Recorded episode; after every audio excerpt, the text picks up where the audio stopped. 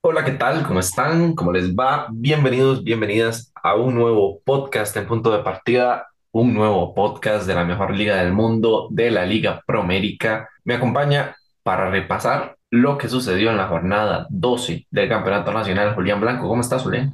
Muy bien, Luis, claro que sí, eh, interesado, ya vamos por la segunda vuelta del campeonato y ya empezó y terminó también la participación de los equipos costarricenses a nivel continental, Luis. Sí, eh, si querés empecemos con eso. Jueves en la noche se enfrentó a la Jolense a Los Ángeles FC luego de un primer tiempo disputado por los dos. Bueno, sí, la verdad. Em, que fue lo que vi el primer tiempo nada más. Pues cuando me iba dirigiendo a mi casa, llegué y ya la liga había perdido 3 a 0. Julián, cuéntame qué pasó.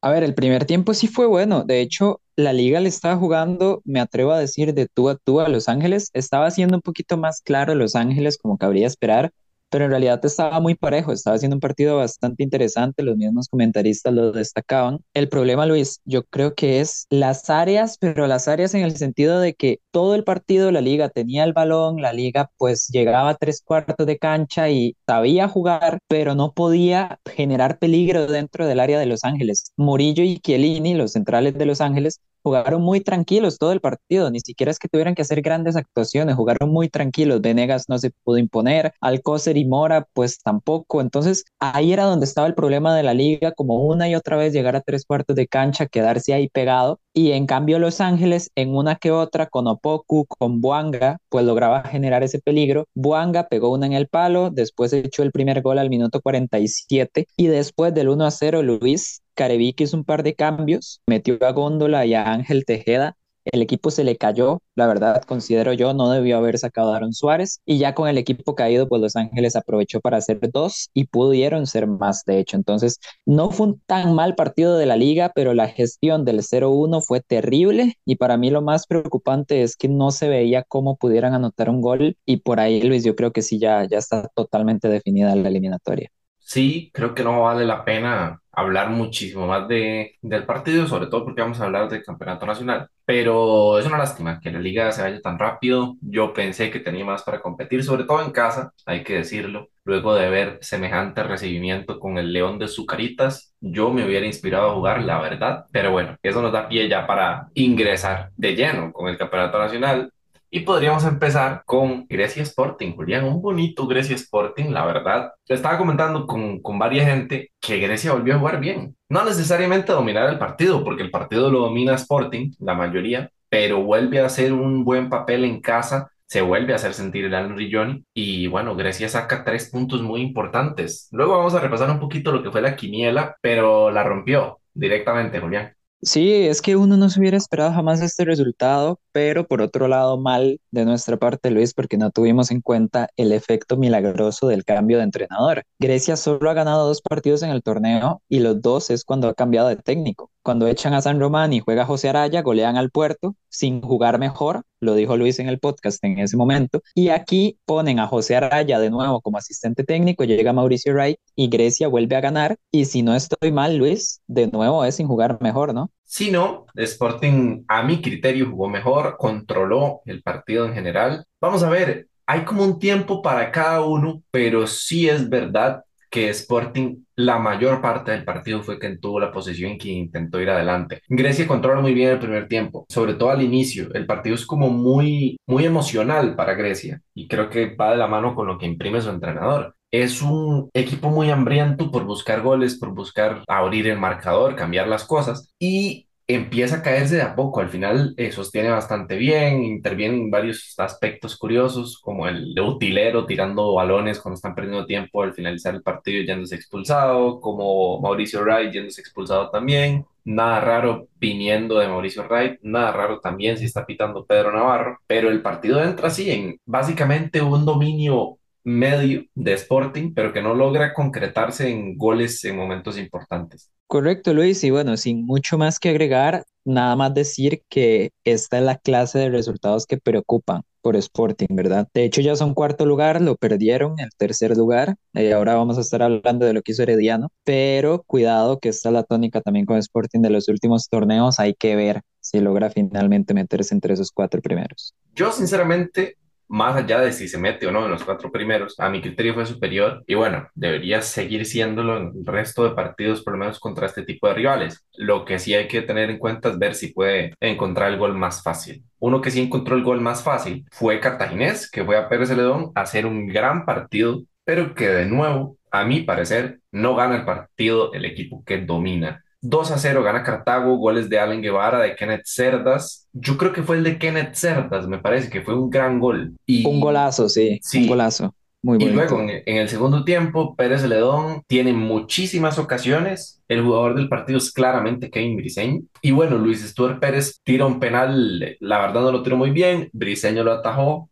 Luego expulsan a Luis Barrantes. Pero lo que sí quiero destacar es que Pérez Celedón siguió buscándolo, que casi, casi, casi logra encontrar las oportunidades que le, bueno, las oportunidades sí les encontró, que le pudieran dar el empate, pero se topó con Kevin Briseño. Destacable, Julián, Marcel Hernández en banca, ¿no? Le preguntaron, de hecho, a Guanchop que si había algo detrás de esa decisión. Guanchop dijo que ya ellos habían hablado, que habían resuelto el tema lo interno y que la decisión simplemente es algo técnico, bueno, algo táctico de Guanchop, no ponerlo en la titular. En este caso, Luis, me pareció acertado en el sentido de que me gustó mucho el partido de Luis Ronaldo Araya como falso 9 y me gustó mucho el trabajo de Kenneth Cerdas detrás de Araya, pero complementándose muy bien entre los dos, sobre todo en los primeros minutos, que es donde entran los goles de Cartago. Me parece que Pérez es un equipo muy intenso, muy agresivo, eso está muy bien, pero en este partido y en otros que le ha pasado, siento que esa agresividad muchas veces los desordena. Y en ese desorden es donde Cartago, debo decir, como digo, con Araya, con Cerdas, Allen Guevara, José Luis Quiroz, que está jugando de extremo derecho, me llama la atención, supieron aprovechar y supieron anotar esos dos goles en los primeros 20 minutos. En el segundo tiempo es cierto que Cartago se echa para atrás, no me pareció muy bien esa decisión. Y ahí como dice Luis, pues bueno, echándose para atrás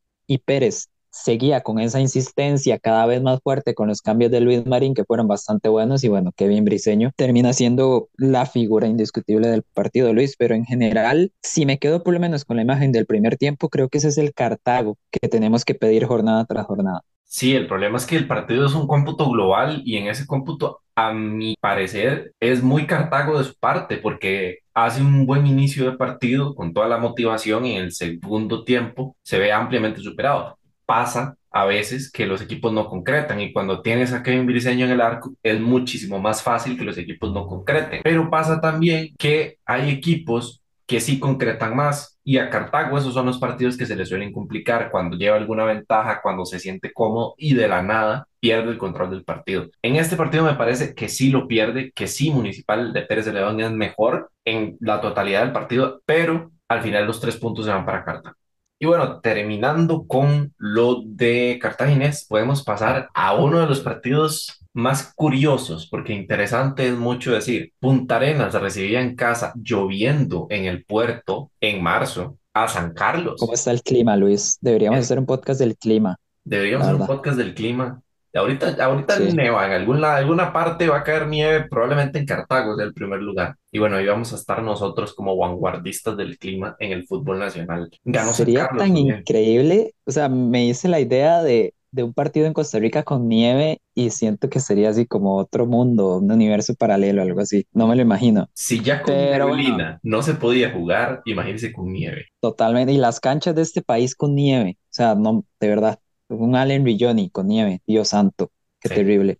Luis, siento que está más entretenido hablar del clima que hablar del partido de Punta Arenas y San Estoy Totalmente de acuerdo. Sí, es, es increíble, no hay un partido de San Carlos que sea interesante. Y de Punta Arenas, ojito que son contados también. Punta Arenas lleva el peso del partido, pero le falta gol. Por ahí podría destacarse un poco la defensa de San Carlos, pero es que hay que ser sinceros, San Carlos es cierto que no juega lindo, los partidos no son nada interesantes, pero por lo menos es un equipo al que le han dado tampoco, eso hay que destacarlo. Y expulsan a Roberto Córdoba por, a ver, me pareció una jugada muy, muy accidental. Le sacan la tarjeta amarilla, quién sabe qué le dice al árbitro e inmediatamente le saca la segunda. Por ahí, curioso. Y aún así, con 10 jugadores, Punta Arenas no logra marcar la diferencia que no logró marcar cuando era un 11 contra 11. O sea, no influyó en nada la expulsión y en cambio Wilmer Azofeifa encontró un gol de rebote en los últimos minutos del partido. 1 a 0 se lo lleva San Carlos Luis. Yo sigo viendo el mismo Punta Arenas. Hay que darle tiempo a Heiner Segura, pero me parece que es lo mismo. Y en el caso de San Carlos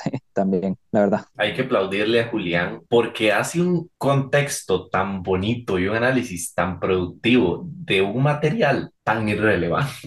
lo, es, increíble. lo resumo más fácil para los que no quieren descifrar el análisis táctico consecuencial que ha venido haciendo Julián de la tabla, de los partidos de los equipos y etcétera. Básicamente nadie hizo nada en todo el partido. Se disputó en media cancha ahí con pelotazos y jugadas como la que deriva la roja. Y al minuto 86 tiene un tiro libre Jürgen Román que le pega directo a Marco y pasa por la barrera porque estaba mal colocada y le quedan tres rebotes a Wilmer Azofeifa. Mete el gol y ya, eso es todo. Si hiciéramos unos highlights del partido, durarían 20 segundos. sí, y los 20 segundos son los tres rebotes de Wilmer Azofeifa. Correcto, sí, y un tiro de Román ahí que atajó Guido Jiménez, nada más, nada más.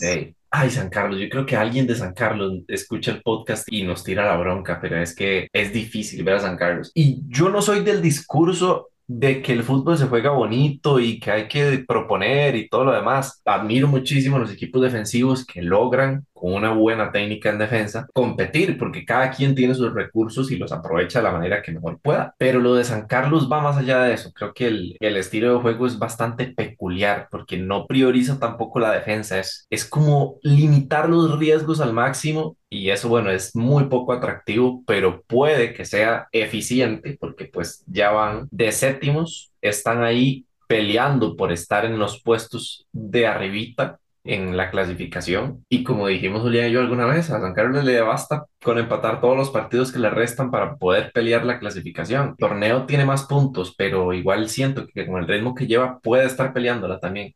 Pasemos ahora sí a los partidos que se jugaron el domingo. Empecemos con el de Saprissa contra Guanacasteca. Ayer Julián y yo teníamos una discusión, bueno, una discusión suena como que nos fuimos a agarrar ahí a golpes a la Avenida Central. No fue así, estábamos ahí hablando cordialmente de cómo estaba jugando esa prisa y creo que los dos tuvimos razón. En algún momento salió con línea de 5, luego modificó un poquito, sobre todo el tema laterales, con Justin Salas para moverle un poco media cancha. Y bueno, es un equipo que se adapta bastante bien, se nota a lo largo del partido, termina quitando el invicto en casa a Guanacasteca y termina quedándose con el liderato de la tabla. Marcaron David Guzmán, Warren Madrigal y Julián Cordero para esa prisa, Jason Molina y, cómo no, José Pablo Córdoba de nuevo. Yo no sé quién lleva más jornadas consecutivas anotando, si José Pablo Córdoba o Anthony Contreras, pero bueno, ahí están. Nosotros somos muy fans del fantasy o de los fantasy acá en punto de partida. Aún así no tenemos liga y no participamos en el de la Liga Promérica, pero para la gente que escuche los podcasts y está en el fantasy de la Liga Promérica, si no tienen a José Pablo Córdoba no saben jugar. Así de sencillo. En todas las jornadas hace o una asistencia o un gol. Y en este partido contra Zaprisa hizo las dos. Pero bueno, ya para entrar un poquito con el análisis, es cierto, de hecho en el podcast anterior yo dije que bueno, interesante como apenas sancionan a Fidel Escobar, inmediatamente Saprissa pasó a jugar todos los partidos con línea de cuatro. Y en este partido contra la ADG, por tramos, vi a Ryan Bolaños como central izquierdo con Jeffrey Valverde y Justin Salas de carrilero. Es interesante. Por ahí el ajuste, desde que se vio la alineación de Saprissa, yo creo que más de uno se preguntaba cómo se iban a ordenar. Y fue un partido disputado. Es la primera vez en el torneo que Guanacasteca pierde de local. Ojo que ese no es un dato menor es algo muy importante, habla muy bien de lo que consiguió Saprisa y aún así con un 3 a 1, porque Saprisa lo llevaba 3 a 1 en el primer tiempo, creo que estuvo muy muy cerca de caer el empate al final, sobre todo después de la expulsión de Jeffrey Valverde, que por ahí es otro tema, porque hubo una discusión, ahí sí creo que podría decirse la discusión los jugadores de esa prisa diciéndole al cuerpo técnico que hicieran algo con Valverde, que, que, se estaba ganando la segunda amarilla. No sé qué fue lo que pasó, que no funcionaba el cambio y efectivamente se ganó la segunda amarilla. Se complicó esa prisa, Luis, pero sacó los tres puntos y es líder del campeonato. Yo creo que ya con esto podemos pasar de partido. Ahora vamos a repasar un poquito mejor acerca de la contundencia que han tenido tanto prisa como la liga en lo que va de torneo y por qué se han rotado el liderato. Hablando de la liga, segundo partido consecutivo sin anotar, segundo partido consecutivo perdiendo si tomamos en cuenta el de Los Ángeles Galaxy. Eh, había perdido también con Punta Arenas, eso fue cuando perdió su invicto en general y ahora pierde su invicto de local contra Santos de Guapiles con un gol de Starling Matarrita iniciando el partido, tanto circunstancial el gol y un gol del cantautor Carlos Rivera, un gol es un insulto, es un puscas. Ese gol es un Puskas totalmente, eso era lo que iba a decir. El gol de Kenneth Cerda fue muy bonito para Cartago, pero este gol de Rivera de Santos es de Puskas, así de sencillo, es increíble. La tónica del partido, Luis, yo creo que la que cualquier persona se hubiera esperado. La liga amo y señor del partido controlando desde el minuto 1 hasta el minuto 95, o sea, todo, todo el partido lo controló la liga. Alexander Lescano se hizo grande con muy buenas atajadas. El primer gol de Santos circunstancial, es cierto, muy buen centro de Luis José Hernández que estaba jugando de volante izquierdo para que nos hagamos la idea de lo defensivo que estaba jugando Santos, que incluso los volantes eran más defensivos. Y el último gol, ¿verdad? O sea, Santos se echa para atrás, aguanta, porque hay que decir que esa línea de tres de Santos está sacándole muchísimo resultado al estilo Santos de con juego línea de tres defensivo. promete siempre, Julián. Santos con línea de tres promete siempre y funciona siempre. Y con cazar una o dos jugadas al ataque, que en este caso lo consigue, pues ya se lleva los tres puntos automáticamente. Luis, la liga fue muy superior, pero no logró anotar un gol. Es cierto que contra Los Ángeles los delanteros se quedaron cortísimos, pero todavía uno dice, bueno, están jugando contra el mejor equipo de la MLS. Que se quedaran cortísimos contra Santos y no necesariamente por no tener ocasiones de gol, porque aquí sí tuvieron un montón y no pudieron echarlas, yo creo que eso es un poquito más preocupante. Lo dijo Carevic, no vamos a echar todo el trabajo que hemos hecho a la basura, es cierto, pero siento que ya se le están empezando a ver un poquito las carencias de la liga. Sí, sobre todo atrás, está siendo bastante vulnerable, muy fácil. Es cierto, como decimos, que son dos jugadas aisladas, una un poquito más circunstancial, un rebote de un centro, otra que es un golazo que pasa una vez cada ciertos meses. Pero en general, a la liga le, le proponen un estilo de contragolpe, pues porque a la velocidad y recorriendo largas distancias, quizás sus centrales son un poco endebles. Y por ahí creo que es donde se debería empezar a corregir. Pero bueno, nada más destacar de nuevo, como lo hizo Julián, el buen trabajo del portero de Santos, que no es novedad que lo venga haciendo bien. Creo que ya tengo un podio para los premios PDP de este año en porteros. Y bueno, ahí lo vamos a estar viendo al final de año.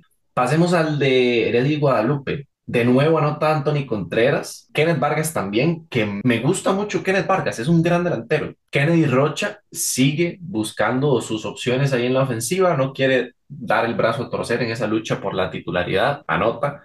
Josimar Méndez también. En realidad fue un partido de Heredia llegando al área de Guadalupe y concretando, sobre todo en el cierre del segundo tiempo. Y de Guadalupe lo que podemos decir, Julián, me mojo yo. Si usted no quiere mojarse, si anda sequito con capa y sombrilla, yo me mojo, Guadalupe va a descender. Yo también creo que Guadalupe va a descender, Luis. Y comentario aquí, comentario polémico para los 10 aficionados que tiene Guadalupe. Quiero que descienda también. Siento que Guanacasteca y Santos tienen más que Estoy ofrecer de acuerdo al fútbol de este país. Lo único interesante que tenía Guadalupe era Walter Centeno. Y por la idea de juego de Centeno, es algo que en este país no hay en la primera división. Es cierto que los resultados no estaban funcionando, pero desde el momento que se va Centeno, que conste, no estoy diciendo que sea la decisión incorrecta, pero a ver, es la decisión que le quita lo único interesante, lo único llamativo a este equipo de Guadalupe. Luis, la defensa de Guadalupe, e- esa defensa no es ni de segunda división, así de sencillo. Es increíble los goles que le hacen a Guadalupe. Y lo venimos diciendo desde hace varios podcasts, desde hace meses, desde hace años, incluso, y no han logrado recuperar eso. Anthony Contreras tiene el síndrome de Lautaro Martínez, pasa siete meses sin hacer un gol, apenas hace uno, pasa siete meses anotando todos los días, es curioso. Y por otro lado, Luis, yo creo que Heredia, que ya es tercer lugar, ¿verdad? Por la derrota de Sporting, se pone creo que a cuatro o cinco puntos de la liga, que es segundo lugar. Yo creo que ya Heredia sí lo podemos ir perfilando de cara a meterse a semifinales, de cara a ser candidato en la fase final, como todos los años. Y yo creo que en resumen ya está siendo el Heredia que uno está acostumbrado a ver en torneos cortos ya desde hace tiempo. De acuerdo totalmente en todo lo que dijo Julián. Sí creo que es un poco injusta la tabla de alguna u otra forma con equipos como Sporting, en general con Sporting y con Guanacasteca, pero Guanacasteca sí ha tenido altibajos. Que Heredia solo lleve cuatro partidos buenos y esté tercero con tanta diferencia de- del quinto lugar. Y ahora que juega bien, pues ya tenía un colchoncito que lo ayuda a llegar ahí arriba. Julián, jugador de la jornada. Kevin Briseño, Luis. No, Julián, pero ¿por qué me lo roba? Eso es venganza por el de la semana pasada. Tengo, tengo el otro clarito, Luis. Entonces, si gusta, yo me quedo con el otro y usted con Briseño. Dele. Alexander Lescano, dos porteros. Yo me voy a quedar con Fernando Lesme, ya que Julián destacó el diseño. Muy importante lo que hace Lesme para Grecia, lo ha venido siendo todo el torneo desde el torneo anterior. Anota el gol, pero además de eso pesa mucho en las opciones de ataque que tiene Grecia, las pocas opciones de ataque que tiene Grecia. Y bueno, por ahí está. Yo creo que en definitiva nos quedamos con Briseño, Luis. Sí, Pero sí, sí, mi, segunda opción era Lescano. Eh, muy similar por lo que hizo Briseño, pero siento Y que lo de el, Briseño el cantante, más. Julián, por el gol. A ver, así como un partidazo no hizo porque No, tocó la no, bola pero como cinco veces, pero ese gol, ese es que gol es no el del teníamos un Puskás desde Esteban Ramírez en, en 2000 no sé cuánto, Julián. Para quienes no hayan visto el gol, no recuerdo dónde lo vi en realidad, creo que en Twitter, pero bueno, traten de verlo, en serio, es, es un golazo, es una maravilla de gol. Julián, Y Luis, dígame, no que la sección de cositas, Julián. la sección de cositas, Luis, vayamos con detalles. Primero que todo, eh, la selección femenina, que recordemos que va a jugar el Mundial, todavía queda una fecha FIFA en abril, que va a ser la última antes del Mundial. Pues bueno, la selección femenina ya confirmó amistosos contra Polonia y contra Escocia, para quienes estén interesados por ese lado. Y Luis, hablando de cositas, el reloj de la Sele, Luis, hubo una polémica en la federación esta semana. Resulta que la joyería Daoro regaló un reloj marca Mido a jugadores, el técnico Luis Fernando Suárez y a Rodolfo Villalobos para que lo promocionaran, ¿verdad? Lo típico, una joyería, un negocio le, le regala un producto al agente de la federación para que lo promocionen, etcétera, etcétera. El punto, Luis, es que ese reloj costaba 1.500 dólares y al parecer no había un convenio pues debidamente firmado, un convenio oficial, por decirlo así, con la Fede Fútbol, sino que fue algo que se hizo por conversaciones. Eso claramente está prohibido, sobre todo tratándose de algo que cuesta tanto dinero. Y al final, pues bueno, Rodolfo Villalobos tuvo que devolver el reloj, por ahí hubo cierta polémica y al final eh, se terminó rifando uno de los relojes en un bingo, Luis. Así son las cosas en este país. Julián, qué buen bingo.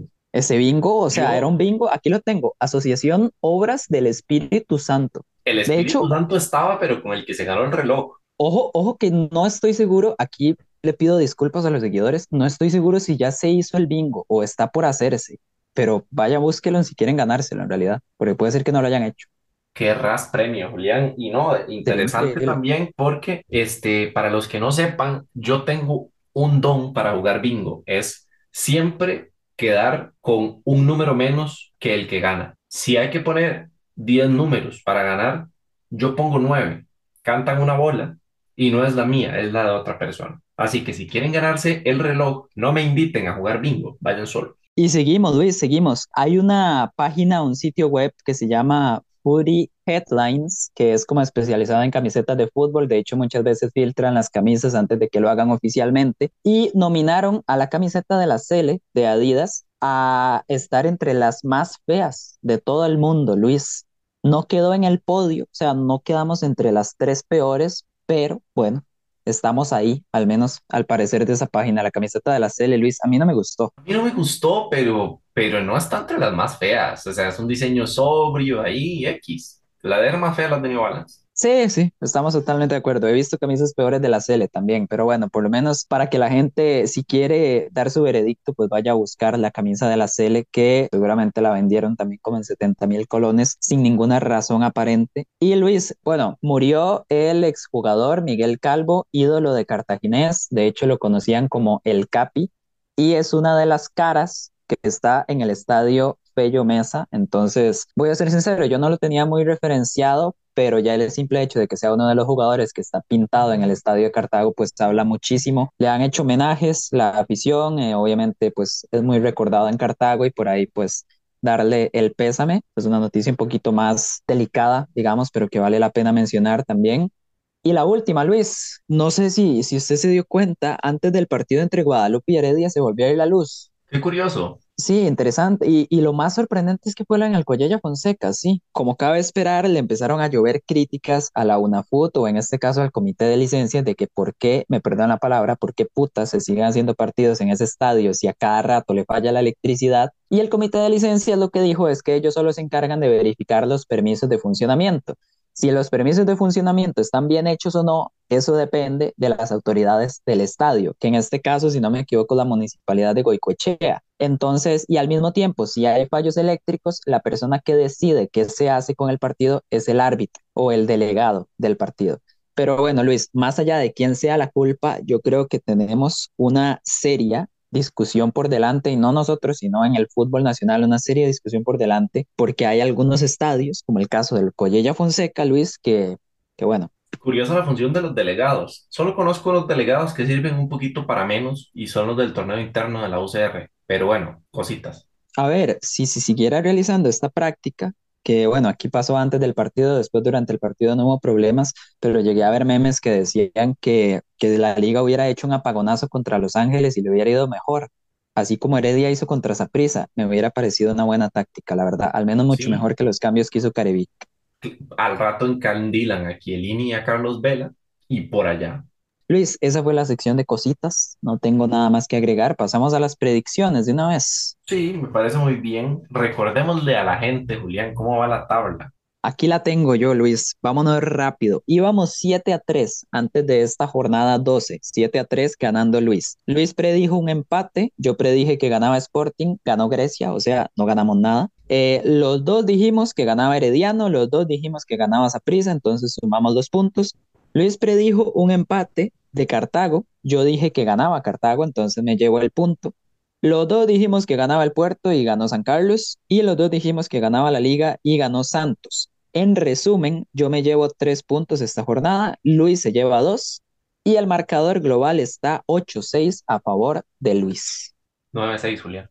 9-6 a favor de Luis, correcto, no sé contar, por eso me dedico al periodismo. Sí. Mm, El robo. El robo de puntos. Muchachos, acabamos de ver la corrupción. ¿Ustedes conocen a Eduardo Lee? Bueno, es primo de Julián Blanco o algo parecido porque la corrupción se hace notar. Qué barbaridad. Eh, sin palabras, no me voy a referir al tema.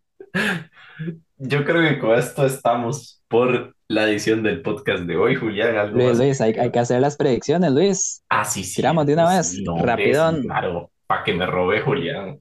Sporting Pérez Celedón Luis en Romoser. Sporting. Yo voy a decir empate. Herediano Grecia en el Collella. Herediano. ¿Se va la luz o no se va la luz? Digamos que no, Luis. Si no se va la luz, gana Grecia. Si sí se va, que es lo más probable y es mi predicción real, empate. Empate. Ojo por ahí. Efecto Mauricio Wright de nuevo, que no va a estar en banca porque se expulsa en el partido del debut. Cartaginés contra la ADG en el Fello Mesa. Yo voy a decir Cartago. Está duro ese. Sí, Cartago. San Carlos y la Liga. La liga. Yo voy a decir la Liga también. Saprissa Guadalupe en la Cueva, Saprissa y Santos Punta Arenas en Guapiles. Yo voy a decir, yo voy a decir empate. Santos. Listo. Cerramos entonces con las predicciones, Luis. Cerramos con las predicciones y cerramos con el podcast. Recordarles que nos vayan a seguir a punto de partida. Guión Bajo CR, ya casi llegamos a los mil, nos faltan como 100 seguidores, entonces por ahí pueden ir y seguirnos en Instagram y en TikTok también. Muchas gracias por escucharnos. Por ahí quedan los detallitos del podcast y nos escuchamos hasta la próxima. Adiós. Hasta luego.